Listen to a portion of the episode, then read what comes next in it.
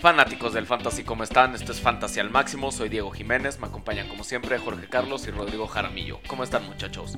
Muy bien, Diego, ¿y tú? Jorge. muy bien, Jorge. Todo bien, señores, eh, con, mucho, con mucho gusto de un último programa para desmenuzar a, las posiciones más atractivas por, por, división. En este, en este programa nos va a tocar hablar sobre las divisiones sur ¿no? de cada conferencia, entonces me encantaría que nos arrancáramos con un poquito de noticias.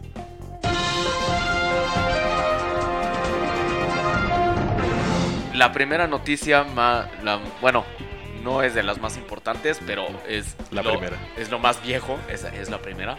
Es este la lesión de OBJ. No hay mucha información. Ya le hicieron unos, unos rayos X, un MRI no ha salido nada. Y bueno, en realidad los Giants siempre se caracterizan por ser bastante herméticos con, con información, ¿no? Sí, estoy de acuerdo. Este, creo que no es nada grave. Creo que la gente no se debería asustar eh, sobre draftearlo en la primera ronda. Eh, el único tema es que probablemente se pierda la semana 1. Entonces es algo que ahí nada más tiene que considerar el dueño de Fantasy, ¿no? Una semana no, no creo que sea un impacto. O sea, si solo va a estar fuera una semana, yo igual me animo a draftearlo. En primera ronda, ¿dónde está? Justamente, donde está su ADP, ahí te lo llevas. Sí, no, no, no veo nada grave. Ahora, es, es un tema, es un, una cuestión del tobillo y esas lesiones se caracterizan por luego eh, pues empezar a, empeorar con el tiempo, ¿no? el problema es que ahorita no sabemos nada. Solo sabemos que es el tobillo. Es el tobillo, sí. Y, sabemos, o sea, bueno, más bien este OBJ ha dicho que él está bien y que no va a pasar nada. Los coaches no han querido decir mucho. No fue a entrenar este eh, en la semana, no estuvo entrenando. A mí eso no me parece una buena señal. Pero creo que no es momento todavía como de que empiece a impactar a, algunos de los jugadores. A lo mejor a principios de la próxima semana, si vemos que todavía no hay información, podríamos empezar a considerar moverlo un poco, ¿no? Exactamente, sí, digo, ahorita estamos a dos semanas del inicio de la temporada, entonces, eh, pues bien, ¿no? Hay que, hay que ver cómo evoluciona y hacia la siguiente semanita estaremos dando otro, otro avance sobre la situación. Así es. En otras noticias, Chuck Pagano eh, en una entrevista dijo que está muy contento con, cómo ha estado jugando Scott Tolsien, el backup de, de Andrew Locke. Sabemos que Andrew Locke no va a jugar por lo menos este, las primeras dos semanas. Eh, entonces, pues aunque ellos están cómodos con, con Tolsien, yo no. O sea, no creo. Me preocupa mucho el desempeño de todos, de T.Y. Hilton, de Philip Dorset, Dante Moncrief. O sea, en general ningún, ningún wide receiver me da la confianza ahorita para, para draftearlo en donde estén, ¿eh? O sea, sea su, el ADP que sea, sea la posición en la que estén, la ronda en la que yo hoy no agarraría ningún receptor de los Colts. Sí, también estoy ahí un poquito con miedo. Eh, el, hecho, el hecho de, la falta de línea ofensiva también es un factor importantísimo. Es decir, eh, no, se le vio, no se le vio una mejora nítida en cuanto a linieros ofensivos al equipo. Entonces, incluso regresando a Andrew Locke, no sé qué tan buena temporada vaya a tener. Ajá, es lo que yo les iba a preguntar. O sea, no agarras a nadie porque no está Andrew Locke o de todas formas no agarras a nadie. Si estuviera Andrew Locke, estaría mucho más tranquilo y sí me animaría. El problema, o sea, el único malo de Andrew Locke es que ya está muy golpeado. O sea, se ha pasado las últimas tres temporadas recibiendo golpes por todos lados. O sea, sí es un gran coreback, eh, uno de los mejores cinco a mi gusto. Tiene, pues, tiene muchísimo talento, pero también ya está muy fregado, ha sido, ha sido muy castigado y no ha habido una sola temporada en la que tenga una línea que, que lo proteja. Sí, creo que es el error, ¿no? o sea, el, equipo se ha estado concentrando desde que él llegó a ponerle herramientas al aire, ¿no? siempre. Eh, primera y segunda ronda receptores, cuestiones de estas. Pero no alcanza a cubrir. Obviamente, o sea, él no tiene ni siquiera dos segundos para poder, sabe, estar tranquilo y lanzar la bola. Entonces, creo que ahí está, ahí está la, primera afectación. No me, no me asusta el hecho de que, o sea, si eres un, si eres un coach de fantasy que se quiere ir por él, este, no me afecta tanto la idea de que vaya a estar dos semanas fuera, ¿no? Pero bueno, este, aparte de eso, eh, ya nombraron a Tom Savage el, el coreback eh, titular de los Texans. Bah, no lo hace drafteable. Nada, nada. Eh, creo, que, creo que este tema lo único que, genera es un poquito de desconfianza tal vez en el cuerpo, en el cuerpo aéreo, ¿no? no sé qué tanto vaya a beneficiar esto a DeAndre Hopkins. tenemos todavía. Yo creo que está en el. O sea, creo que era lo mismo Tom Savage que, que Deshaun Watson. O sea, Está en el mismo nivel de, yo creo que, no va a impactar el valor de, de Andrew Hopkins, pero creo que sí impactan negativamente. pues, No porque sea Tom Savage, o sea, creo que cualquiera de los quarterbacks vuelven a Will Fuller, a Jalen Strong, a Braxton Miller, ron- eh, wide receivers o, o de últimas rondas o no drafteables. Sí, sí, sí, sí, por supuesto. Digo, el año pasado Will Fuller tuvo una muy buena temporada. eh, jugando como, como receptor 2, entonces, y también no lo hizo con un gran coreback, ¿no? Digo, todos sabemos de las, de las obviedades de, de Brock Osweiler, entonces creo que no puedes ir más abajo de lo que tenías con Osweiler, ¿sabes? Sí, igual, o sea, creo, creo que no impacta a nadie esta noticia. No. Eh, o sea, es bueno, es bueno para los Texans que sea Tom Savage. Creo que Deshaun Watson no, Todavía no está. no está listo, Sí. pero nada más. Una muy buena noticia, sabíamos que iba a pasar, pero, pero igual da tranquilidad que, que, este, que Le'Veon Bell haya tuiteado que va a regresar el 1 de septiembre a entrenar. El A mí- 1 de septiembre ya va a estar con el equipo. Sí, me, me- me espanta un poco porque estamos hablando de que, de que no va a tener realmente una preparación con el equipo. Exacto. ¿no? Digo, él tiene comprobada una de las, una de las, de las viabilidades mentales más eficientes en la NFL para una estrella, ¿no? Eh, es de los que dicen, no, yo necesito entrenar, yo necesito estar con el equipo entendiéndome. Entonces, ese tipo de cosas muchas veces derivan en lesiones, derivan en mal, en mal, este, en mal desempeño. La noticia de él de regresar es por la prisa que le empezó a poner Conner. Claro. Es muy, es así de simple, ¿no? O sea, de hecho, fue al día siguiente del juego outstanding de, de Conner cuando él dijo, bueno, va, regreso, ¿no? Entonces creo que por ahí no me llama mucho la atención. Quienes, quienes confían mucho en, en, en Livion Bell, pues, ¿no? Creo que yo O sea, no estaría tan tranquilo. Sigue siendo pick 2. O sea, su, su ADP hoy es el pick 2, sí o sí, después de David Johnson. Yo, y lo platicamos el podcast pasado, yo me sentiría más cómodo brincándolo. Ajá. Sí. eh, a lo mejor 3 o 4. O sea, creo que hay un par de jugadores ahí que, que son más confiables. Lo que pasa es que Livion Bell es peligroso, no solo por la actitud que, que ha tenido esta, esta temporada, o bueno, esta offseason, sino por lo propenso que es a lesiones, porque aparte de, de Conner, pues en realidad no tiene un backup ahí. O sea, si regresa Bell, probablemente vaya a ser un- vaya a recibir la misma carga de trabajo que tuvo Seguramente. las pasadas. Sí, o sea, seguramente. es peligroso, Sí, es arriesgado. Es correcto. A mí, a mí se me hace, de los primeros cinco picks, se me hace el más arriesgado que hay, Sí. ¿sabes?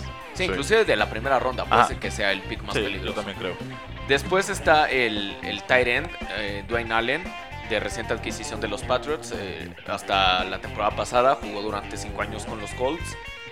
No ha podido embonar en, en, en sus palabras, él dijo que la ofensiva de los Patriots es demasiado difícil de aprender. Sí, digo, y sobre todo para un end, ¿sabes? O sea, eh, los Patriots se, se caracterizan por utilizar sus Doble. de una exactamente, de una forma bien, o sea, han llegado a tener formaciones con tres. Ujú. Es así de simple. Entonces, es, es, Sí. es complejo aprenderle, aprenderle el, el, el book a- al, al coordinador ofensivo del equipo, ¿no? Todos sabemos cómo cambia Belichick todo lo que trae ahí, todas las armas. Entonces, pues sí, estoy de acuerdo. Y, ojo, no se me hace ninguna, ninguna estrella, ¿sabes? No lo fue en los Colts y no creo que funcione aquí tampoco. Sí, no tiene mucho que ver el, el- el desempeño de Andrew, de Andrew Locke, que no haya sido una estrella en los Colts. No, porque tienes, tienes otros, otros receptores de los Colts que sí han sido estrellas. sí, tienes ajá. a Moncrief, Que tienes a, a Phillips, que sí han funcionado perfecto. Hoy Dwayne Allen se está yendo, exactamente es el, el end número 16. O sea, se está yendo como Sí. backup. Sí, Finales literal. de la ronda 13. No es drafteable. Eh, sí, no. Pues eh, podría irse. Te lo, puedes, ajá, te lo puedes saltar. Sí. Pues ya regresó Cam Newton. Esa ¿Vieron es- el juego? Esa es una gran noticia. Es una buena noticia. noticia. ¿Cómo lo viste? Pues solo lanzó dos pases, este, los dos completados, Bien. uno para touchdown. Pero pues da tranquilidad que ya se haya equipado y que ya haya lanzado, ¿no? Sí, sí, sí, a mí también me, me- me dio bastante, bastante alegría verlo, sobre todo porque vimos que pudo abrir muy bien, muy bien a la, a la secundaria y ya pudimos observar ahí un poquito de lo que es McCaffrey y cómo puede penetrar ya con, con la- con- con los backers y la secundaria echada para atrás, cómo penetra muy bien entre los tackles, es una persona, sabes, con una velocidad increíble. Creo que se le viene algo muy bueno a la, a la ofensiva de, de los De Panthers, como lo que se le vio en el año que llegaron al Super Bowl, Ok. ¿no? Sí, a mí en realidad me da más tranquilidad por los receptores que haya regresado Cam.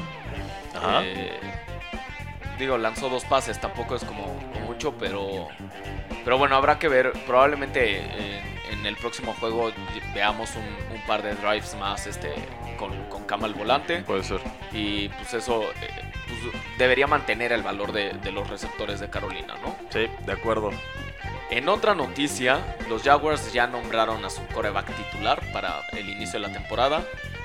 Ninguna sorpresa, fue Blake Bortles. Sí, también con lo que platicábamos, ¿no? Eh, no creo que en el, en, el, en el mix de Chad Heaney y Brandon Allen hubiera, hubiera una opción realmente viable. Blake Bortles ha demostrado durante dos años que sí tiene condiciones y en otros dos años que no las tiene, ¿no? Entonces, ¿sabes? Creo que le puedes apostar a que, a que te vuelva a dar lo que te dio en 2014, por ejemplo. Digo, justo un día antes de que, de que Blake Bortles fuera nombrado el coreback titular, el dueño de los Jaguars dijo en una entrevista que estaban considerando contratar a Kaepernick. ¿Lo verías mal? Yo creo que, que Kaepernick podría embonar bien en ese. Sí, en esa también ofensiva. creo. Sí, Mm, no es estaría mal. Bueno, bastante no hubiera movilidad. estado mal. Exacto, es bastante movilidad. Definitivamente es una mejor sustitución para Chad Heaney, entonces me gusta, me gusta. O sea, tú lo pondrías por detrás de Blake Bortles. Sí, sí, sobre- sí, por supuesto. Sí, Chad Heaney no ha hecho, vamos. Sí, no, claro, no. Nada. O sea, porque yo podría pensar inclusive que podría llegar a ser el titular. Creo que le podría bajar la chamba en cualquier semana en la que Blake Bortles actúe como el año pasado, ¿no? Entonces sería algo, algo que eso sí le daría mucho valor a sus receptores. ¿Sabes? Porque, por ejemplo, este año eh, Kaepernick jugó en dos juegos, ¿no? Por ahí. Uno, el, el primero que tuvo por ahí de mediados o hacia final de la temporada, fue excelente. Sí, en O sea, realidad, o sea, literal, ese juego- ese juego fue de los mejores- 2015. Ajá, ese fue de los mejores Sí. juegos que tuvo. Sí. O sea, fue el- creo que uno de los mejores tres corebacks esa semana. Entonces, a, a la siguiente semana, pues ya se cayó de nuevo. Mucho parte, pues, porque no hay equipo, ¿sabes? En San Francisco no hay nada que pueda En funcionar. realidad, yo no, yo no entiendo por qué está ahí suelto todavía. ¿Por qué nadie lo agarra? O sea, ¿por qué no lo agarran los Ravens? Pues, digo, lo, lo más sonado Los es, Jets. lo más sonado es que trae el problema literal como de mandato por la NFL, por Roger Goodell, por Sí. el tema de hincarse, ¿no? En el, en, el, en el himno. Creo que suena más lógico porque tú ves, tú ves un, un mix de muy malos corebacks titulares en la liga. Sí, Y él, él realmente no está ni siquiera para No. ser backup. Él Ajá. podría ser titular Sí. en cualquier otro equipo. a los Jets. Ah, por ejemplo, sí, los ¿sabes? Jets, a los Jets les surge un coreback. Claro. Exactamente. Entonces, tío, creo que va más por ahí. Es un tema político. No está mal. Ya.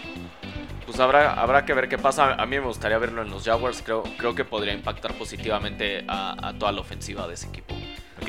El running back de, los Chiefs, Spencer Ware, se lastimó la rodilla en, en el juego contra Seattle.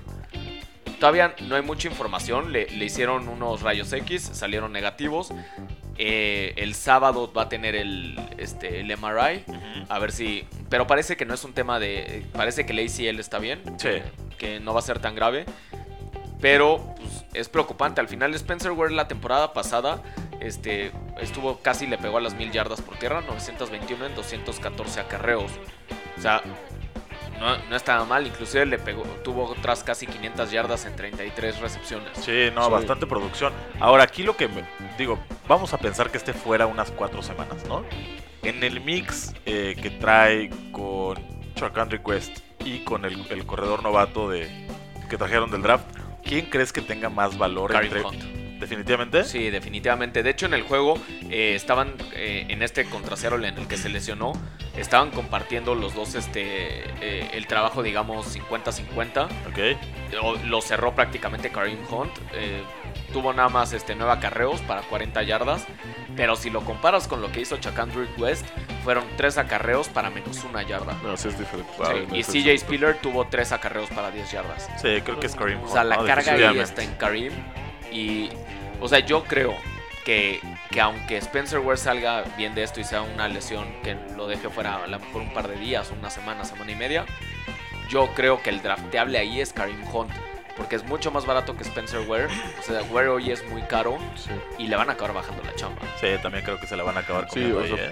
No, no, no, no le cayó bien esta lesión o posible Sí, no. lesión. No, y, Sol- a Hunt sí. o sea, sabíamos que, que Karim Hunt iba a, a terminar siendo el, el running back número uno de ese equipo, pero Sí. yo creo que va a ser mucho antes de lo que esperábamos. Sí, exactamente. Me gusta, me gusta lo que hay ahí. Y bueno. esta sí es la noticia de la semana, ¿no? Tururún. Exacto. Julian Edelman está fuera toda la temporada. Él Muerto. sí se destrozó el ACL en una jugada tristísima porque ni siquiera fue de contacto. Sí, lo, lo- digo, ahí lo que se ve es que pues, quiere jugar al héroe, ¿no? Quiere, quiere extender, extender la, la, la magia de una jugada que, pues, a veces estás en pretemporada. Abusó. Creo que se, creo que se, que se arriesgó ahí de forma innecesaria y, pues, bueno, se llevó el premio mayor. Sí, Edelman era el. Hasta, hasta la temporada pasada fue el, el target más, digamos, el favorito de Brady. Tenía algo así como, como 9 targets por juego en promedio en las últimas 4 temporadas. Y promediaba algo así como 11 yardas este, por acarreo desde hace 5 años. O sea, no está mal. De hecho, la temporada pasada fue, fue su mejor temporada. 1106 yardas este, por aire. Y justo acaba de firmar un contrato de 11 millones con 7 garantizados esta, hace un par de meses. Sí, creo que es un golpe bastante duro al salary cap del equipo. Digo, obviamente tiene un salary cap bastante saludable, Sí. ¿no? Pero, pero sí es un golpe fuerte para el equipo y, este... Para digo, sus fans. Sí, sí, sí, se les ha visto muy tristes. Pero, pero bueno, vamos a ver qué tanto beneficia esto a jugadores ¿Quién como- va a brincar ahí? O sea, está, digamos, la transición sencilla sería que Dani Amendola tome, tome la posición. Completamente Esa sería la más sencilla. Normal. Pero también está Chris Hogan, está Brandon Cooks, que, que lo acaban de traer, que yo creo que, que va a ser el más impactado. Pero creo que, o sea, en realidad, de las 100 recepciones que tuvo Edelman la temporada pasada, yo creo que no va a haber alguien que las tome directo, más bien va a estar Ah, compartido exacto, entre, ajá. entre todos los que acabamos de decir. Y habrá que ver cómo, cómo Tom Brady va, va agarrándole pues, preferencia a alguno de ellos. Ojo, se le llega a lesionar por ahí Gronkowski de nuevo. Tienes ahí un tema ya bien difícil Sí. para, para Brady ¿eh? durante la temporada. Ahora sí. Ahí, ahí sí ya le impactaría al, al equipo completo. Sí, Ya- podría impactar, supo- digo, no suponiendo que, que Gronk se lesione, con, con el- la lesión de Edelman, ¿podría impactar positivamente a Dwayne Allen? No, creo, no, no No. creo. O sea, en el, en, el, en el supuesto de que siga vivo por ahí Gronkowski, no creo que eso le beneficie muchísimo. O sea, la Allen. lesión de Edelman automáticamente le beneficia a, a los tight ends, este, sobre todo para, para jugadas de tercer down. ¿no? Ajá, O sea, todos sabemos Tom Brady es un, es un jugador que, que no lanza muy profundo, así es. lanza a la zona en la que jugaba Edelman y en la que están sus tight ends. Ajá. Gronk yo creo que no le impacta positivamente porque por sí el valor de Gronk ya es muy alto. Sí. Yo creo que Dwayne Allen sí podría recibir un poquito de la carga que está dejando ahí suelta Edelman. ¿Te lo llevarías drafteado? No, Ah, no, pero sí, sí le daría seguimiento. ok, va. Y ya, esas son todas las noticias. No sé si quieran platicar de algo más. No, me parece que Nos vamos, bien. nos vamos directo entonces a analizar las, las divisiones sur de, de la AFC y la NFC. Vámonos. Vamos a empezar por la AFC, eh, orden alfabético. Y empezamos por el campeón. Ok. Este, pues bueno, tenemos a los, tenemos a los Houston Texans. Eh, me gustaría empezar, como siempre, por los, por los receptores. Lo decíamos hace rato, ¿no? Eh, brevemente mencionábamos el tema de Tom Savage, ya clavado como el, como el quarterback titular del equipo. No sé qué tan bien lo vaya a hacer. eh, definitivamente tiene más experiencia ya en la liga de lo, de lo que se le puede ver a- a- al, al recién llegado Deshaun Watson. Definitivamente yo creo que Deshaun Watson se va a acabar quedando con la chamba. O sea, sí. Esta ¿sabes? temporada. Esta temporada, ajá. O sea, el hecho de que Tom Savage no vaya a hacer cuajar bien la, la- la ofensa que tiene, creo que le va a abrir la puerta a Dishon por ahí de la semana 4 o 6, ¿no? Entonces, bueno, las dos opciones que son DeAndre Hopkins y Will Fuller, ¿no? DeAndre Hopkins yo creo que sigue donde debe estar. Ya sabes, Sí. si el año pasado lo hizo bien con un, con un coreback este, mediocre, no veo por qué este año no sea incluso mejor para él. El año pasado tuvo en 78 recepciones 954 yardas. 4 touchdowns, estuvo 120 puntos de fantasy. Son como 7.5, 8 puntos por, en promedio por juego. Ok, No, lo que pasa es que es muy bajo el promedio para la posición en la que estaba siendo drafteado en ese entonces y en la que se está yendo ahorita. Se está yendo en, en mediados de la ronda 3, algo así como el pick 32, 33. ok. Creo que, es, creo que es caro para un jugador que te va a dar 8 puntos a la semana. Sí, completamente Sí. de acuerdo.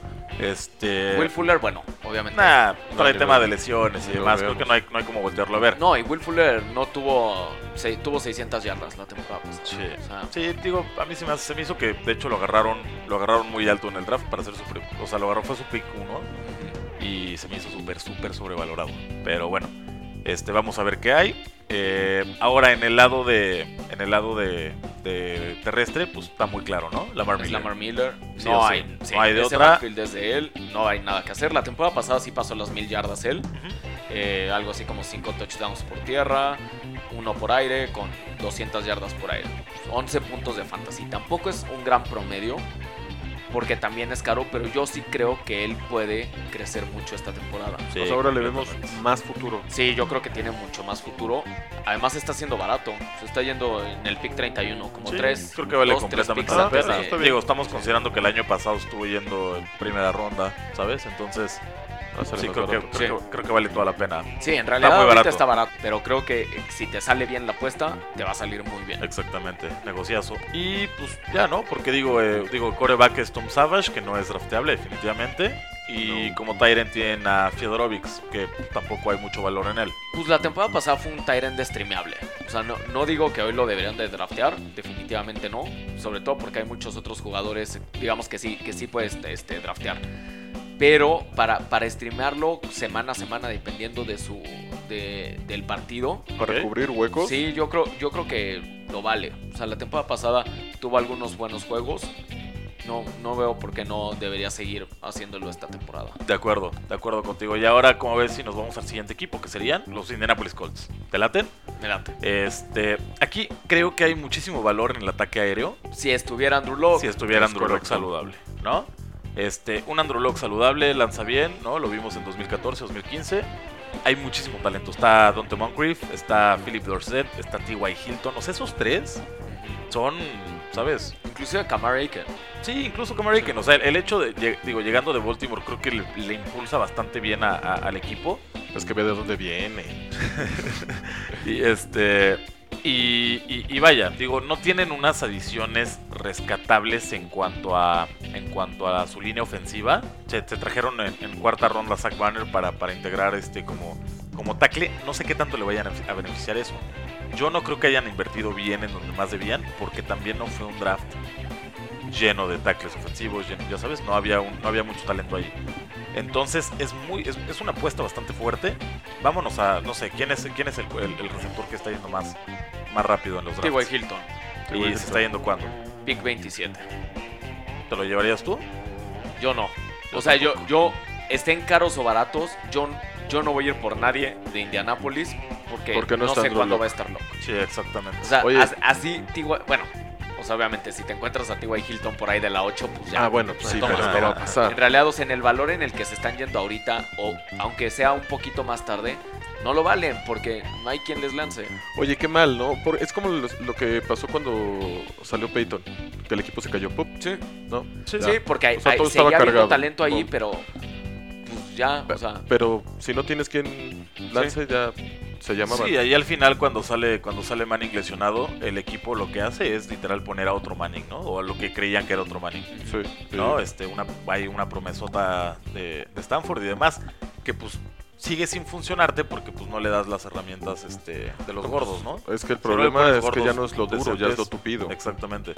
Sí, Sí, entonces entonces- T.Y. Hilton se está yendo en la, en la 3, Philip, eh, perdón, Dante Moncrief se está yendo en la 9 y Philip Dorset y Kamar Aiken se están yendo como agentes libres, no están siendo drafteados. Suena completamente lógico. Es lógico, inclusive Dante Moncrief en la 9, hoy no me animo. No. No digo que no lo valga, pero no me animo. Pero no Sí. va a generar hasta que o no puede regrese. ser que sí, no sabemos, a lo mejor y, y da resultados, a lo mejor y Andrew Locke regresa por ahí de la semana 4 y la rompe, puede ser que sí, pero hoy es una apuesta muy cara llevarte a, a Dante Moncrief en la 9 si te puedes llevar a Cameron Meredith. Ajá, completamente. Exacto. Sí, exactamente. Ahora, ¿cómo ves a Frank Gore?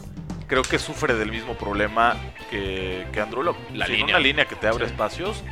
Digo, Sí. ya no tiene. Digo, obviamente es uno de los corredores con mayor aguante en la liga, ¿no? Es irrompible, No, es un toro. ¿sabes? Y es irrompible, pero no sé qué tanto le vaya, le vaya a funcionar este año eh, la producción.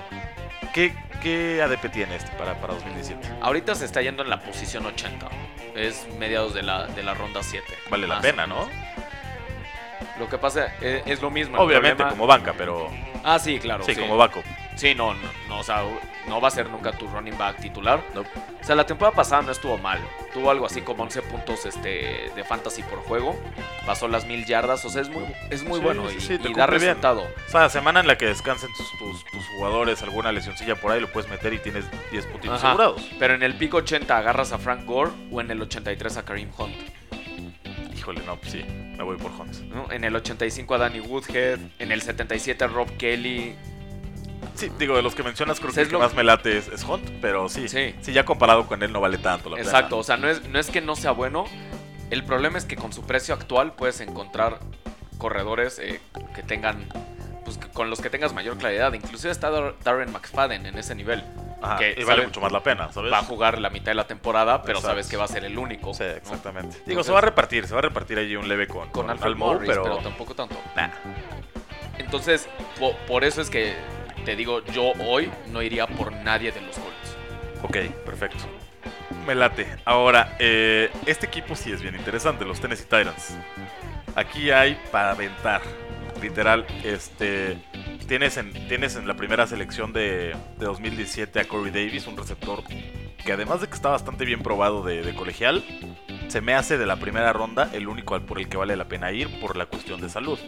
Este, tienes llegando ahí a Richard Matthews eh, y tienes a Eric Decker. Super Esa, esa vez, la adición de Eric Decker creo que le Sí. pone todo, todo sobre la mesa a Marcus Mariota para que con esa línea ofensiva, ese cuerpo de receptores y, e incluso el ataque terrestre tan, tan, tan drástico que tienen con Derrick Henry y DeMarco Murray, lo puede hacer una, una de las ofensivas más atractivas de toda la liga.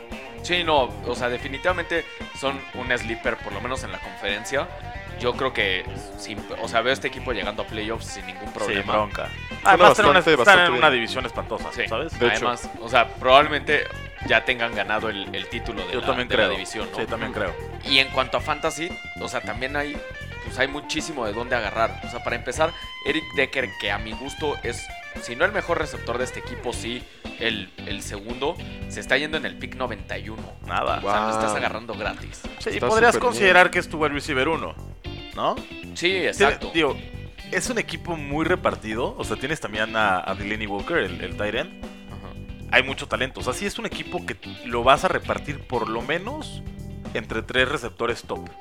O sea, Sí. digo, dejemos fuera a Richard Matthews, pero tienes, te digo, a Eric Decker, a Corey Davis y a Delaney Walker para que les lluevan los balones, pues, bastante repartidos. Sí. pero Eric igual. Decker, digo, obviamente, pues la temporada pasada estuvo lesionado, entonces sus números no, no son como muy impresionantes. Pero si pudiéramos verlo en algo del nivel de, de 2015, o sea, yo creo que, que en esta ofensiva sí tiene la capacidad de estar produciendo algo así, si no es que más. Sí, creo que, creo que llega una ofensiva que realmente sí produce. Entonces, solo lo beneficia, solo le da mucho más valor de lo que Debería de mejorar, debería ser mucho mejor Sí. que el 2015, ¿no? Mucho, mucho mejor. Bueno, en 2015 fue el wide receiver 8 Pero en qué equipo, Ocho. ¿sabes? en los Jets. Ajá, exacto. Por eso, ahora tiene O sea, a, a, Marcus. Por eso, Eso le da si todavía más valor. 2015 en los Jets fue el wide receiver 8, Ah, hoy por lo menos debería Dentro de estar en los ese cinco. nivel Ajá. otra vez. Sí, exactamente, dentro de los mejores 10 receptores. Sí, generó es que casi cinco. 170, y- 173 puntos de fantasy, casi. Sí. O sea, yo creo que es un super pick, más si lo estás agarrando en la ronda 9. O sea, de verdad, otra vez la gente está es loca. gratis. Sí, Sí, es gratis. Exacto, sí, sí. es sí. gratis. Es- entonces, eh, ahí yo creo que es el, el jugador que tiene más valor por el precio que tiene. Porque si es, por ejemplo, Corey Davis, también, o sea, está un poquito después, está en la ronda 10, probado. Gratis también. Sí, pero no está probado como deck. Sí, no, no está probado, pero creo que creo que puede traerle más a la mesa, eh, la neta. Sí. No sé. Digo, vamos a ver, este año es bastante interesante para ver el equipo completo, pero me, me llama la atención, O sea, entre, entre mediados de la ronda 10 y mediados de la 11 se está yendo todo el cuerpo aéreo de Tennessee. Todo. Gratis. Sí. O sea, y es, a todos. es lo que hablábamos ayer. O sea, que en rondas de doble dígito puedes agarrar wide receivers 1. Sí. sea, ya es una ganga. Sí, es exactamente. Con DeMarco, la verdad es que DeMarco está un poco caro hoy por tener a Derrick. O sea, hoy se está yendo a finales de la ronda 1. O sea, en equipos de. en ligas de dos equipos. Está totalmente sobrevendido. Ajá, a mí me preocupa mucho el tema de Derrick Henry, que se está yendo hasta la ronda 6. Yo creo que de estos dos el que realmente vale la pena es Derrick Henry. Ajá. Eh, Sí, porque DeMarco se va a romper. se va a romper. Ah, Yo creo que este ajá. año ya le toca, ¿sabes? Es, que el problema de Henry es que depende que le deban, digo, le deje juego de Marco. ¿No? O que se rompa, güey. Exacto. Sí, no, si DeMarco se rompe ya, Derrick Henry va a ser sí, Sí. o sí. O sea, después el backfield ya no tiene a nadie más con quien, No, con con quien Henry compartir. pudiera compartir. Ajá. Entonces, si se rompe este DeMarco, ya, automáticamente. Henry no se va a romper, porque si no se rompió en colegial, que, que es mucho más agresivo Ajá, el juego, exacto. no se va a romper aquí. Además, es un toro. Entonces, yo creo que el pick ahí valioso es Henry en la 65. Es Henry y esperar. Sí, no Murray en la 12, o sea, Creo, creo que, además de que este, digamos, o sea, hoy si tú estás drafteando, va a haber muchos más running backs de, de valor que wide receivers. O sea, yo creo, por cómo están los equipos hoy, que, que tu apuesta en primeras rondas debe ser wide receivers. Porque después se vuelve complicado encontrar, encontrar wide Claro. receivers de buen nivel. Y en la ronda 6 o 7 todavía te estás topando a, a jugadores como Derrick Henry, Bilal Powell, Garrett Blount, eh, Darren McFadden, Tevin Coleman. O sea, Espe- especialmente ahí, aunado a lo que dices, creo que la liga se está convirtiendo mucho o está moviendo mucho hacia los comités, ¿sabes? Sí, hacia en hacia el ataque, ajá, el backfield por comités está haciendo cada vez más común, entonces puedes encontrar equipos con muy buen valor en dos personas, ¿sabes? sí, ya son bien pocos los equipos que tienen Uno, un, o sea, un corredor. Ajá, o sea, un, un, un Le'Veon Bell, por ejemplo, Melvin Gordon. sí, sí que Elliot, o sea, Sí. ya lo ves menos, ¿sabes? Cada vez se ve menos. Entonces, digo, no sé. Siempre Eh, va a ser mejor opción el running back barato que, que el caro Exactamente, sí, porque si te van a dar una producción muy, muy semejante, vete por el que tiene menos Aunque, nombre. o sea, aunque aquí la carga estuviera en 70-30, el valor que tiene Henry es, es mucho más. Es más mejor, ¿no? Es más mejor, justo así. exactamente. Justo eso. Sí, estoy de acuerdo. Y este, Delaney pues, Walker. Listo. Delaney Walker también, es, creo que es un, un- uno de los mejores tight ends de la liga. Tienes que ir por él sí o sí. Nada más vamos a ver cuál es su valor. Yo creo que, que lo vale. Donde se está yendo hoy es ronda 8, Ajá. ¿no? La ronda 8, igual lo hablamos el podcast pasado. Probablemente ya traes a tus dos corredores y dos wide receivers titulares, a tu flex y, un- y alguna banca. Eh, ya ronda 8 ya puedes ir por un tight end. Y Delaney Walker yo creo que es un, es un tight end que te va a regresar. Sí. Vale ese Sí, precio. sí, sí lo vale. Sí lo vale. Sí, me, late, aunque- me late llevármelo. Se está yendo antes, antes que Kyle Rudolph. Ese es el único ahí que, que me hace un poquito Y ruido. a mí me llama mucho la atención, no que él se vaya antes que Kyle Rudolph, el por qué Kyle Rudolph bajó tanto. Después de la producción del año pasado, se está yendo hoy en, ¿sabes? En, en ronda 8, se me hace, a mí se me hace fuera de lugar. Sí, en realidad El por qué, el por qué llama la atención. Está súper barato. En realidad no, no sabría decir. Tampoco fue un jugador súper constante, Kyle Rudolph. Más bien tuvo semanas muy buenas, pero semanas en las que debió haber explotado No pasó. no pasó. Entonces, a lo mejor ahí la gente le, le tiene un poco de desconfianza. Martellus Bennett o Delaney Walker. Martelus. Delaney. Pues los dos están pegaditos prácticamente. Sí. 7-0-5 Martellus Bennett, 7-10 Delaney Walker. Magia. Sea, en realidad cualquiera de los dos creo que ese es su valor. Habrá que ver qué ofensiva te gusta más, en cuál confías más. Sí. A mí los dos me gustan, o sea, con cualquiera de los dos podré estar cómodo. Va, va, va, que va. Perfecto, me late. Y aparte de eso, pues está la, la cenicienta de esta división, los que, los que siempre nos emocionan y en la semana uno decimos, ah, no, son ustedes. No, no tanto. Los Jaguars. ¿Qué creen? ¿No? Exactamente. Los Jaguars creo que tienen muy buenas cosas eh, individuales, ¿no? No, es que cuando tú analizas, siempre lo hemos dicho, cuando tú analizas el posición por posición de los Jacks, Está lleno de talento. está lleno de talento. O sea, mira, de sus receptores, los tres principales son excelentes. O sea, Allen Robinson es brutal. Marquise Lee le bajó la chamba completamente Sí. a Allen Horns. Pero Pero, Allen Horns sigue, brutales, ¿sabes? sí. Allen Horns cuando explota, vamos. Ahora, el ataque terrestre me gusta, me gusta A mí me mucho. encanta. O sea, Fournette, Ivory, Yeldon, exacto, Harris. exacto. O sea, hasta Yeldon te lo tomo como running back 2, ¿sabes? O sea, Sí. bueno, hoy, o sea, hoy no, porque está en el mix como tercero, después de la llegada de Fournette. Pero año pasado y el antepasado te lo tomaba como un corredor 2 sin medio problema. ¿no? Sí, Yeldon podría ser el running back 2 de de cualquier, equipo. ofensiva. Sí, exacto. Aquí es el 3. Sí, entonces digo, hay, hay muchísimo talento. Este, me gusta. Eh, ¿Cuál tienen, una, tienen una muy buena línea ofensiva. El único catch aquí es qué tanto te va a funcionar Blake Bortles o no este año. Lo que decíamos hace rato. Él es, a veces funciona excelente, ¿no? Le vimos juegos de cuatro tochos con- contra Tennessee en 2014, ejemplo, ¿no? 300 yardas, 350. O sea, muy buenos juegos. Entonces, ya sabes que funciona. Pero Ajá. tiene. Pero su tiene problema es la inconsistencia. Exactamente, súper inconsistente. Él literal es consistente o inconsistente por temporada. Él no lo es por juego, por semanas, ¿ya sabes? Sí. Él tiene una temporada buena Y una o mala. tiene completamente una mala. Él va Entonces, a, a tope. hay que ver en Ajá. qué temporada está este año. Pues si la temporada pasada fue mala, esta Esta ser Creo que buena, no, ¿no? exactamente. Es como en la agricultura el niño y la niña, sí, una vez, un año y un año. A mí, el- o sea, ¿qué, qué me encanta de los Jaguars? El precio de los receptores hoy, todos están siendo extremadamente baratos. Y el de los running backs es extremadamente caro. O Sí, sea, exacto. no, O sea, a Fournette se lo siguen lleva- lleva- llevando en la ronda 2. Es exactamente el pick 20. Es carísimo. sí, la verdad creo que Fournette es un tema mediático. Mediático sin control. Eh, te lo estás llevando. Te lo estás llevando no saludable, ¿no? Eh, te lo estás llevando sin probar. Ajá. Y a mí, a mí no me llama la atención, o sea, lo más mínimo. Creo que de la, de la, No. de la, de la primera ronda era de lo que menos valor tenía, literalmente, Sí. ¿sabes? O sea, digo, Pero después Ivory y Yeldon se están yendo sin draftear. Ni siquiera ronda 13, De locura. 14, 15. porque la gente cree que Fournette va va a llevarse ajá, todo. Va a ser monstruo ahí. no se, va, a- no se va a lesionar, no nada. Te llevarías a Chris Ivory por para tenerlo en tu banquita por si Claro, a- a- y así hasta Es en la gratis. ronda ¿Gratis? 14. sí. Exacto. O sea- no, ajá, en la, en la 14 o, o undrafted incluso. Sí. ¿Sabes? Entonces, este, yo no, yo no confío realmente en, en, en Fournette para este año. Hasta, ahora sí que hasta ver no creer, ¿no? Entonces, O sea, este, tien- tiene las herramientas, tiene el talento Tiene para cuerpo. para hacer un, un running back, digamos, top 5 de la liga. Pero hoy yo creo que las condiciones que tiene no, o sea, no se lo permiten. Hoy no está listo para estar en, ese nivel y mucho menos para ser un, un running back de ronda 2. Por ejemplo, se está yendo 6 picks antes de Dalvin Cook, que creo que él sí ya, ya tiene todo para, para ser el running back, digamos, de, de valor o el explosivo de, de esa ofensiva. Y se está yendo antes de, este, o más bien se está yendo en el nivel de corredores probados como Jay Ajayi y Todd Gurley. Con los receptores vale mucho la pena porque está súper barato. Allen Robinson se está yendo en el pick 50, lo súper vale, o sea, es el wide receiver 1 y es bien. ronda 5. Sí. Y después Marquise Lee, que se está yendo sin draftearse. O sea, se está yendo en algunas, se está yendo en las últimas rondas, digamos 13, 14, y, pero en general su ADP es, Es gratis. es exacto, es fuera de- del draft. Y Allen Horns se está yendo a finales, justo el sí, dos están juntos 212. O sea, al final. sí, yo creo que están baratísimos. O sea, ¿A cuál tomarías? ¿O Allen tomarías Horns. alguno? Sí.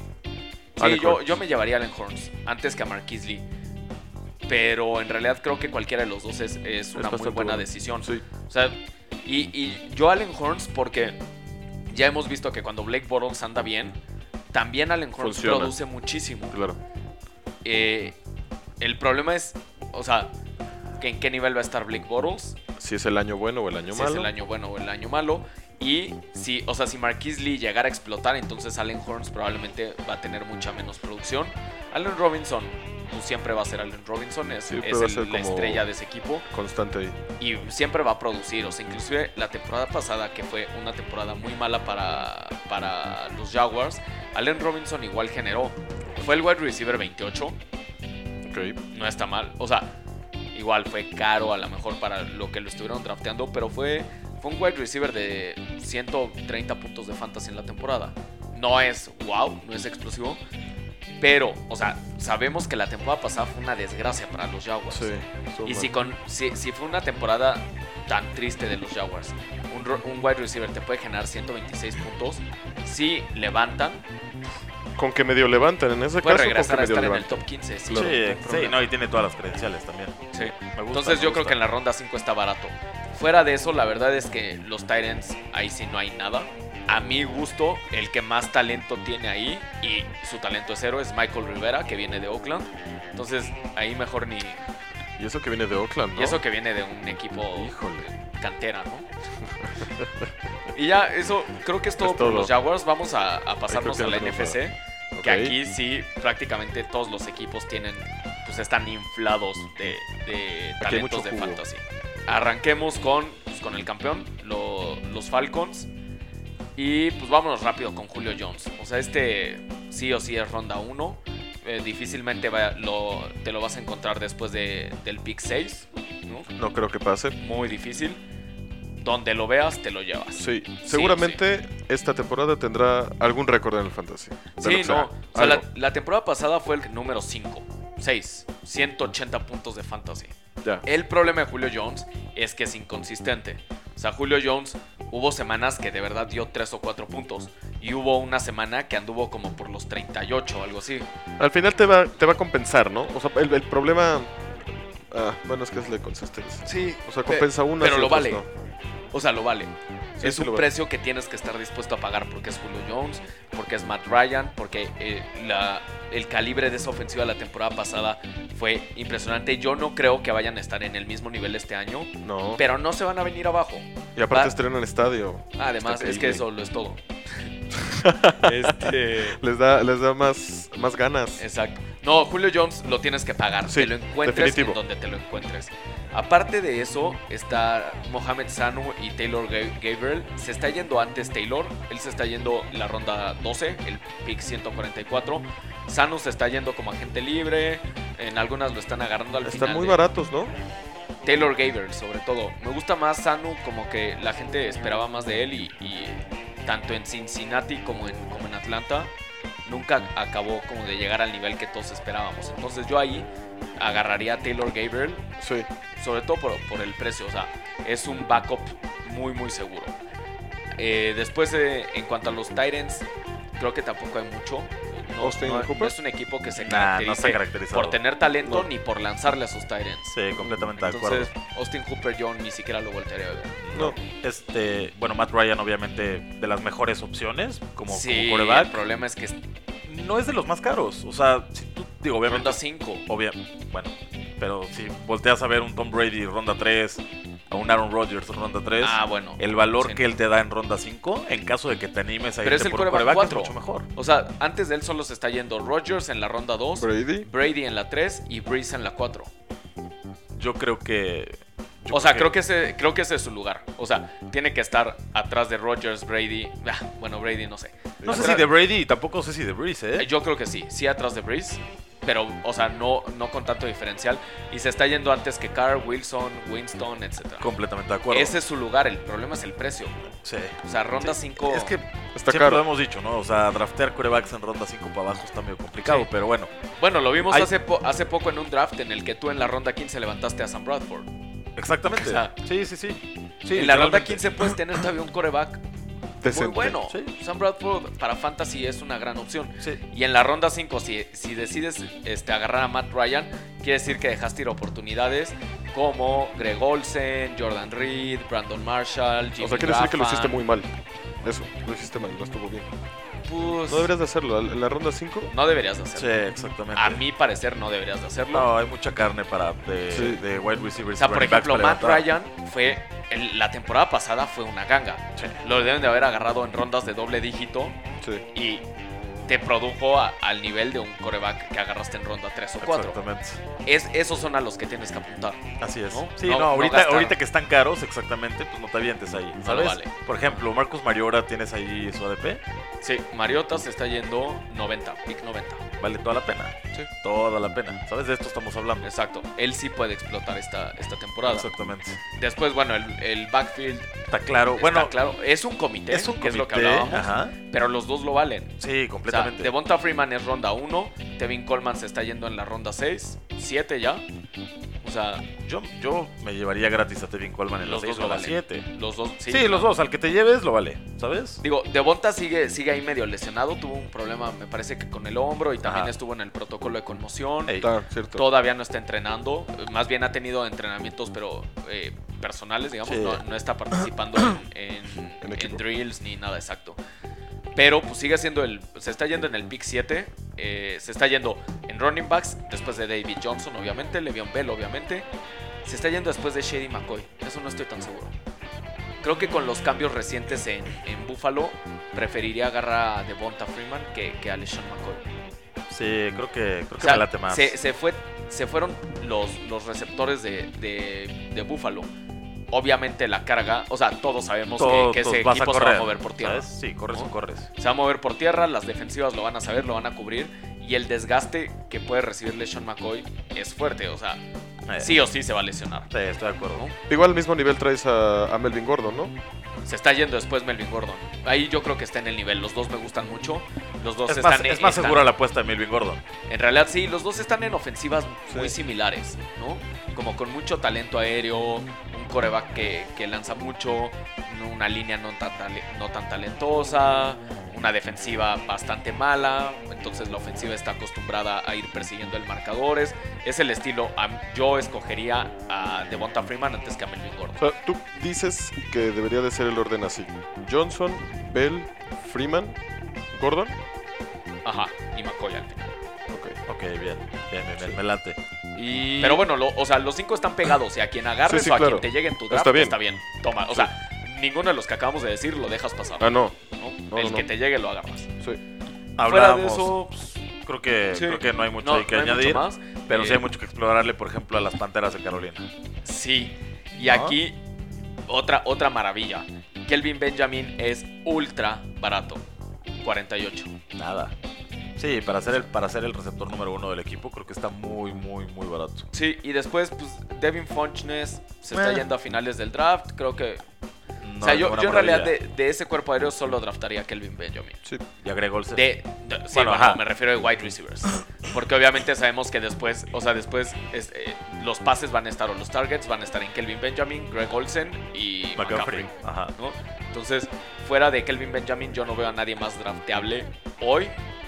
Y tampoco drafteable como, como para cuidarlo. A lo mejor podría arriesgarme con Curtis Samuel. Si, si estás tranquilo, si sabes que, que lo puedes guardar ahí un rato para, Cualquier eventualidad. Exacto. O sea, si tienes un buen cuerpo, cuerpo de receptores, sí me animaría con Curtis Samuel. Greg Olsen sí va a seguir siendo el líder eh, en recepciones ahí. El problema es su precio. Ronda ¿Qué? 5. Ronda 5. Mira, yo siempre también lo he dicho, si un Se está yendo antes que Jordan Reed. a mí me gusta más Jordan Reed, la verdad. Digo, tiene tiene un, un nivel de un nivel de wow, es más propenso a las lesiones, que Greg Olsen.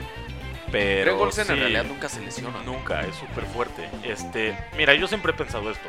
Si un Tyrant te da lo mismo que un receptor, ve por el Tyrant. Ok. ¿Sabes? Sí. O sea, no tienes bronca. Ahora, eh, el ataque terrestre va a estar bien divertido este año. Porque, digo, sigue estando Jonathan Stewart como el, como el corredor 1. Y lo va a seguir siendo. Y probablemente lo vaya a seguir siendo. Pero Christian McCaffrey le va a bajar muchísima chamba. Sí, pero yo, o sea, mucho más en el juego aéreo. Sí. Ahora, McCaffrey se está yendo en el pick 28 ¿Ok? y Jonathan Stewart se está yendo en el 101. Sí, o sea, hay, hay quien realmente vale la... Es, es mediático de nuevo, ¿sabes? Sí. Un tema mediático, es la novedad, este, es la apuesta. Si ya viste que Jonathan Stewart te cumple, ya sabes, lo drafteas y paga bien. Y No, está baratísimo es- en la ronda sí. 10. Exacto. Nueve. Es una ganga. ¿Sabes? Finales de la 9. Ajá. O sea, está buenísimo, la verdad. Ese es por el que tienes que ir, ¿no? No por, no por Christian McCaffrey. No por McCaffrey. Exactamente. No en la ronda 2, sobre todo. O sea, No, no, no hay manera. No. No, no, hay manera. No, y es muy probable que McCaffrey, por el cuerpo que tiene y porque lo van a estar usando como, como también como corredor, se vaya a lesionar pronto. sí, digo, no va a estar. No creo que vaya a estar corriendo entre los tackles. Creo que esa va a ser la, la chamba de Stewart. Y McCaffrey va a estar más como alineándose en el slot o, o atacando la misma zona que Greg Olsen. Lo que creo que también le podría quitar un poquito de valor, ¿no? Ok, sí, de hecho, de hecho, para, para jugadas, pues sobre todo para jugadas de goal line. Se la va a llevar ahí este Jonathan Stewart. Sí, definitivamente. ¿sabes? O Cam. O Cam, ajá. ¿no? Digo, O sea, te Cam. digo, yo, yo ya veo a un Cam ya con más miedo de dejarse ir con los Sí, linebackers, ¿eh? O de sea, ya, ya empezó a probar el amor del NFL y yo creo que ya no le va a gustar. Yo creo que va a seguir corriendo. sí, o ¿Sí? sea, siempre. No al nivel en el que estaba corriendo. Pero creo que sigue impactando a sus corredores. Porque pues, es un coreback que le gusta correr. Sí. El Entonces, problema de, de de McCaffrey es que depende que empiezan a lanzar. Sí, no, y le van Y a si lanzar. no- Sí. ¿Sabes? Sí le van a lanzar. O sea, Sí, o sea su depende valor de que Cam mucho- regrese bien. Exactamente. Ajá, exacto. Sí, Su valor es mucho, es mucho por, por tierra. ¿sabes? Digo, por aire, perdón. Exacto. O sea, mucho slot, mucha pantalla, sobre todo mucha pantalla. Lo vamos a ver en mucha pantalla y salidas al flat. Sí. O sea, yo creo que hoy no lo vale. No en la ronda 2. No, A si lo mejor en la- finales de la 4, principios de la 5 ya podrías pensarlo. Jonathan Stewart en la ronda 10, sí. Sí, definitivamente. Sin pensar. Ahora, Cam Newton se nos va en cuál. O sea, está yendo en la 96. Sí, se me hace que vale mucho Es la pena. 8. O sea, es caro porque en la ronda 15 puedes encontrar a Sam Bradford. Exactamente. Pero pues tampoco es tan caro si calculas que para eso ya para ese entonces ya se fue Andrew Locke, Marcus Mariota, Kirk Cousins, James Winston, Russell Wilson, Derek Carr, Matt Ryan, Roethlisberger. Drew, Drew Brees. No, Big Ben sí se está yendo un poquito después de él, ¿Sí? un- una ronda después. Pero, o sea, no creo que la ronda 8 sea para, para corebacks todavía. Sí, probablemente. No digo, hay que, hay que ver qué hay, ¿no? Hay que ver siempre qué hay en el valor. Y pues bueno, eso sería todo por los por las panteras. Y me latería que, que le demos un ojo a, a los Santos, ¿no? Creo que Nuevo Orleans tiene algo bien entretenido. Que es el jazz. Exactamente. Y, y- y además del jazz y los, y los collares, este, me encanta, me encanta su ataque terrestre para este año. Es decir, A mí no, o sea, me encanta para la NFL, ajá. Ah, no, claro, exactamente. para el fantasy. para, para Fantasy va a ser un volado muy grande. O sea, para empezar, nos echaron a perder a Alvin Kamara, ¿no? Super running back, drafteado este año. Tenía todo el potencial para, para llegar a un equipo, digamos, en el que hubiera sido el titular y generar y generar bien. Y se lo llevan los Saints, que ya traen a Mark Ingram y a EP.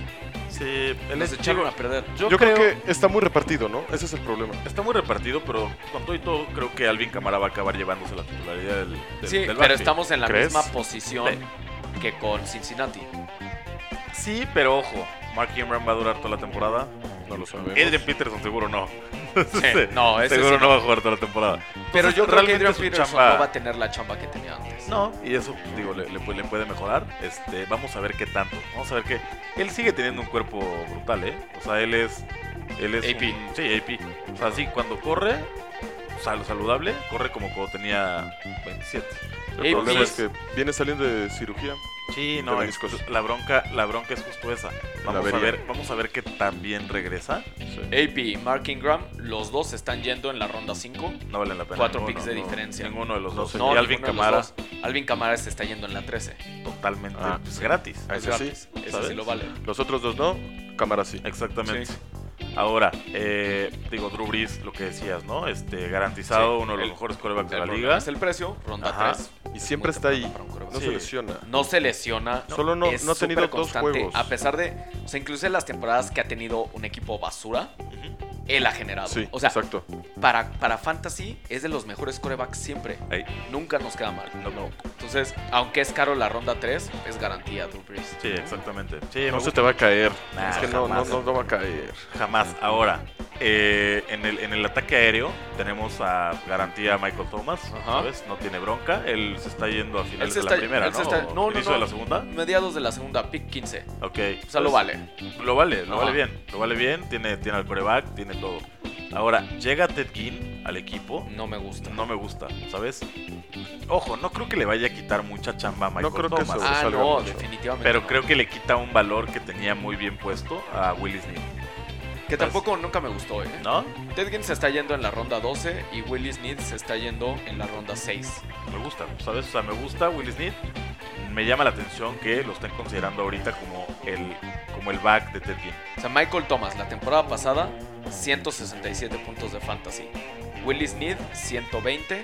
Ted Ginn, 105. ¿Ok? Ok. Ya, después, obviamente, lo demás ya es basura. Sí, exactamente. Ahí en lo demás no hay nada que hacer. Pero entonces, digo, es eso, es lo, es lo que les veo. Yo de ahí solo me animaría a, Will- a Michael Thomas, Michael Thomas. en ese precio. Ok. Willie Snead, no, No. Se te hace muy caro. no muy caro, pero no estoy cómodo con él. O sea, Digo, ojo.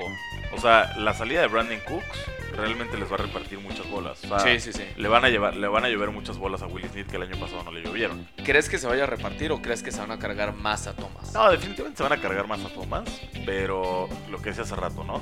Si se pusieron 100 bolas a- en las manos de tal, no le van a caer las 100 bolas a Michael Thomas. Willis Snead tuvo un buen valor el año pasado con todo y que era el tercero. O sea, ahorita, digamos, en la misma ronda te puedes llevar a Willie Snead o a Devante Parker. Híjole, los dos tienen muchísimo valor. A mí me gusta mucho más Devante Parker. Ajá. O sea, yo, Yo no la preferiría pensaría. Devante. Ok. Ahora, pues para cerrar, es Esos bugs. el que se me hace, yo creo que el más atractivo de la, de la, de la división. Todo de los Bucks me encanta. Todo, creo, digo, que, por, por tierra, por aire, creo que los quarterback, y los Titans son exactamente el mismo tipo de equipo. Es el mismo equipo. ¿no? O sea, tienen todo el potencial. Sí. Son super sleeper, pero tienen. O sea, los dos perfectos los veo lle- llegando a rondas altas de los playoffs. Sí, Deberían, sí, sí. ¿no? Digo, Lo digo, merecen, por lo deberían. menos llegando a playoffs, ¿sabes? Sí, a playoffs no, no Este, deberían tener digo, bronca. obviamente los Tyrants la tienen mucho más fácil porque su Mucho división es más. una, es una simpatía. Y esta no. Esta no, ¿sabes? Esta es muy pareja. Sí. La realidad es que esta es una, es una división Sí. muy pareja. Eh, cuando New Orleans te puede dar una buena temporada. Digo, Atlanta tal vez no se caiga este año, lo, lo veo muy difícil. No debería. Este, se te puede caer por ahí. Pero no va, no va a estar en el nivel de la pasada. Ni Atlanta va a estar en el nivel de la pasada, ni los otros tres equipos van a estar tan abajo. Sí, no. O sea, este Se año nivelan. se va. Regresan a la manada Sí, todos. exactamente. Todo se va a empatar, entonces va a estar muy interesante ver quién se la lleva. Yo sí los veo, eh, si bien no quedando campeones de su división, pasando como comodines a los playoffs. Entonces, este El cuerpo digo, aéreo, el pues, cuerpo aéreo está digo, está encabezado por Mike Evans, es Que indiscutible. lo- eso lo dije desde abril. Mike Evans, no matter what. Sí, es de los mejores receptores en que hay. donde en el pick en el que estés lo tienes que tomar. De Sí, hecho- digo, obviamente a menos que, el- que tengas el uno. De hecho, ojo, en la primera ronda Mike Evans es el receptor que más me gusta. Sí, sí, o sí. sea, más que más que Antonio Brown, más que Julio que Jones, Julio Jones. OBJ, Porque, AJ este, porque él tiene al lado gente como Dishon Jackson, tiene al lado eh, la adición de O.J. Howard, ¿no? O sea, este tipo de cuestiones, tienes un, un muy buen brazo en James Winston, Sí. entonces el Mike valor Evans de Mike Evans creo que va a aumentar el este wide receiver que más puntos de fantasy hizo la temporada pasada, 208. Wow. Wow. Deshaun Jackson 124 y después Adam Humphries eh, pues estuvo cerca de los 80, pero tuvo es, juego. sí, ¿Sabes? Tuvo juego, el cual va a perder bastante este año con la llegada de Dishon Jackson. sí, no, es, o sea, Y ahí bueno, y los de targets, Howard. los targets, yo creo, o sea, me gusta mucho J. Howard, pero creo que ahí, o sea, Cameron Braid todavía pesa mucho. O sea, yo creo que Cameron Braid no deberíamos echarlo en saco roto, va a seguir generando. O sea, y además va a ser baratísimo en, en- en los drafts. Y yo no creo que J. Howard llegue a quitarle la chamba luego, luego. Ok, ok. Entonces, pero igual, o sea, digamos, los targets de, de Winston. Winston se van a dividir entre Deshaun Jackson, Mike Evans y sus Titans. Bien, Todos los demás wide receivers sí se impactan y se vuelven no draftables, ¿no? así es. Mike Evans sí o sí en donde te lo topes. Ajá, Deshaun. Jackson se está yendo en las 7.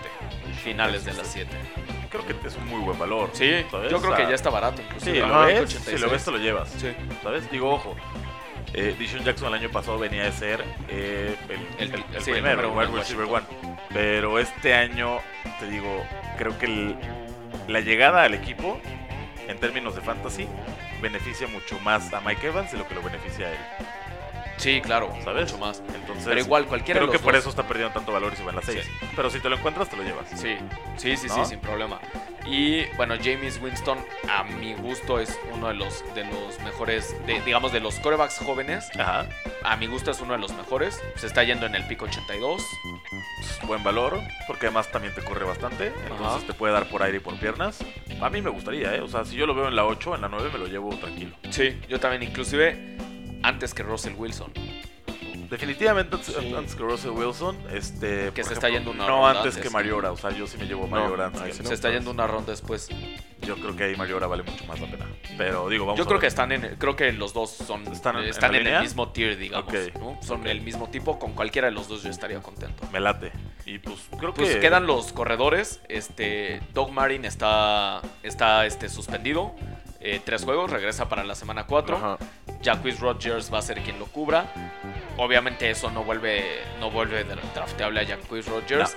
Y eh, Doug Martin creo que por el impacto negativo que tuvo con la suspensión, o sea, ahorita digamos en promedio se sigue yendo en la ronda 4. eh, en, lo- en los, en los mocks más, de- más recientes está cayendo muchísimo. De hecho te- ya te lo puedes encontrar por ahí de la ronda 7. Ok. Yo creo que lo vale. Tres semanas de fantasy no es nada. Ajá, o sea, es lo que- sí te puedes quemar un Es- pick de ronda 7. Es muy drafteable, la verdad. O sea, de todas formas ya sabes que vas a regresar en la 4. Sí, no y, a cuando nada. regresa a la 4 va, va a regresar a ser el líder. Sí, y, y yo creo que la va a romper. Yo creo que va a ser de los mejores 5. Sí. Sí, yo creo que es, que es un gran pico. O sea, si te lo encuentras, no la pienses, que no, digamos que, que no la dudes por el hecho de que está suspendido tres juegos. Tres juegos no es nada. Livion Bell ha estado suspendido cuatro y cuando ha regresado ha Sí, destruido. todo. quiebra. Exacto. Sí, sí, sí. Me llama la atención. Entonces, este... Pues eso, como eso ven, es todo. Creo que en eso es realidad, todo. ahí ya se, se acabó el, análisis división por división. Ajá. Eh, todavía nos quedan un, un par de programas más antes de que empiece la NFL. Sí. Pues ya estaremos, estén atentos a la, a la página, vamos a estar ahí sí, subiendo un poco de información. Vamos a estar lanzando nuestro nuevo top 200. Sí, ¿no? tenemos que actualizar el top 200 con los últimos cambios. Eh, ya saben que nos pueden seguir en Máximo Fantasy en Twitter. En Facebook estamos como Máximo Avance y Máximo Avance NFL. Pueden, se pueden suscribir al podcast en iTunes, en SoundCloud y en Google Play Music. En los tres nos encuentran como Fantasy al Máximo. Perfecto. Yo soy Diego Jiménez. Yo soy Jorge Carlos. Yo, Rodrigo Jaramillo. Adiós.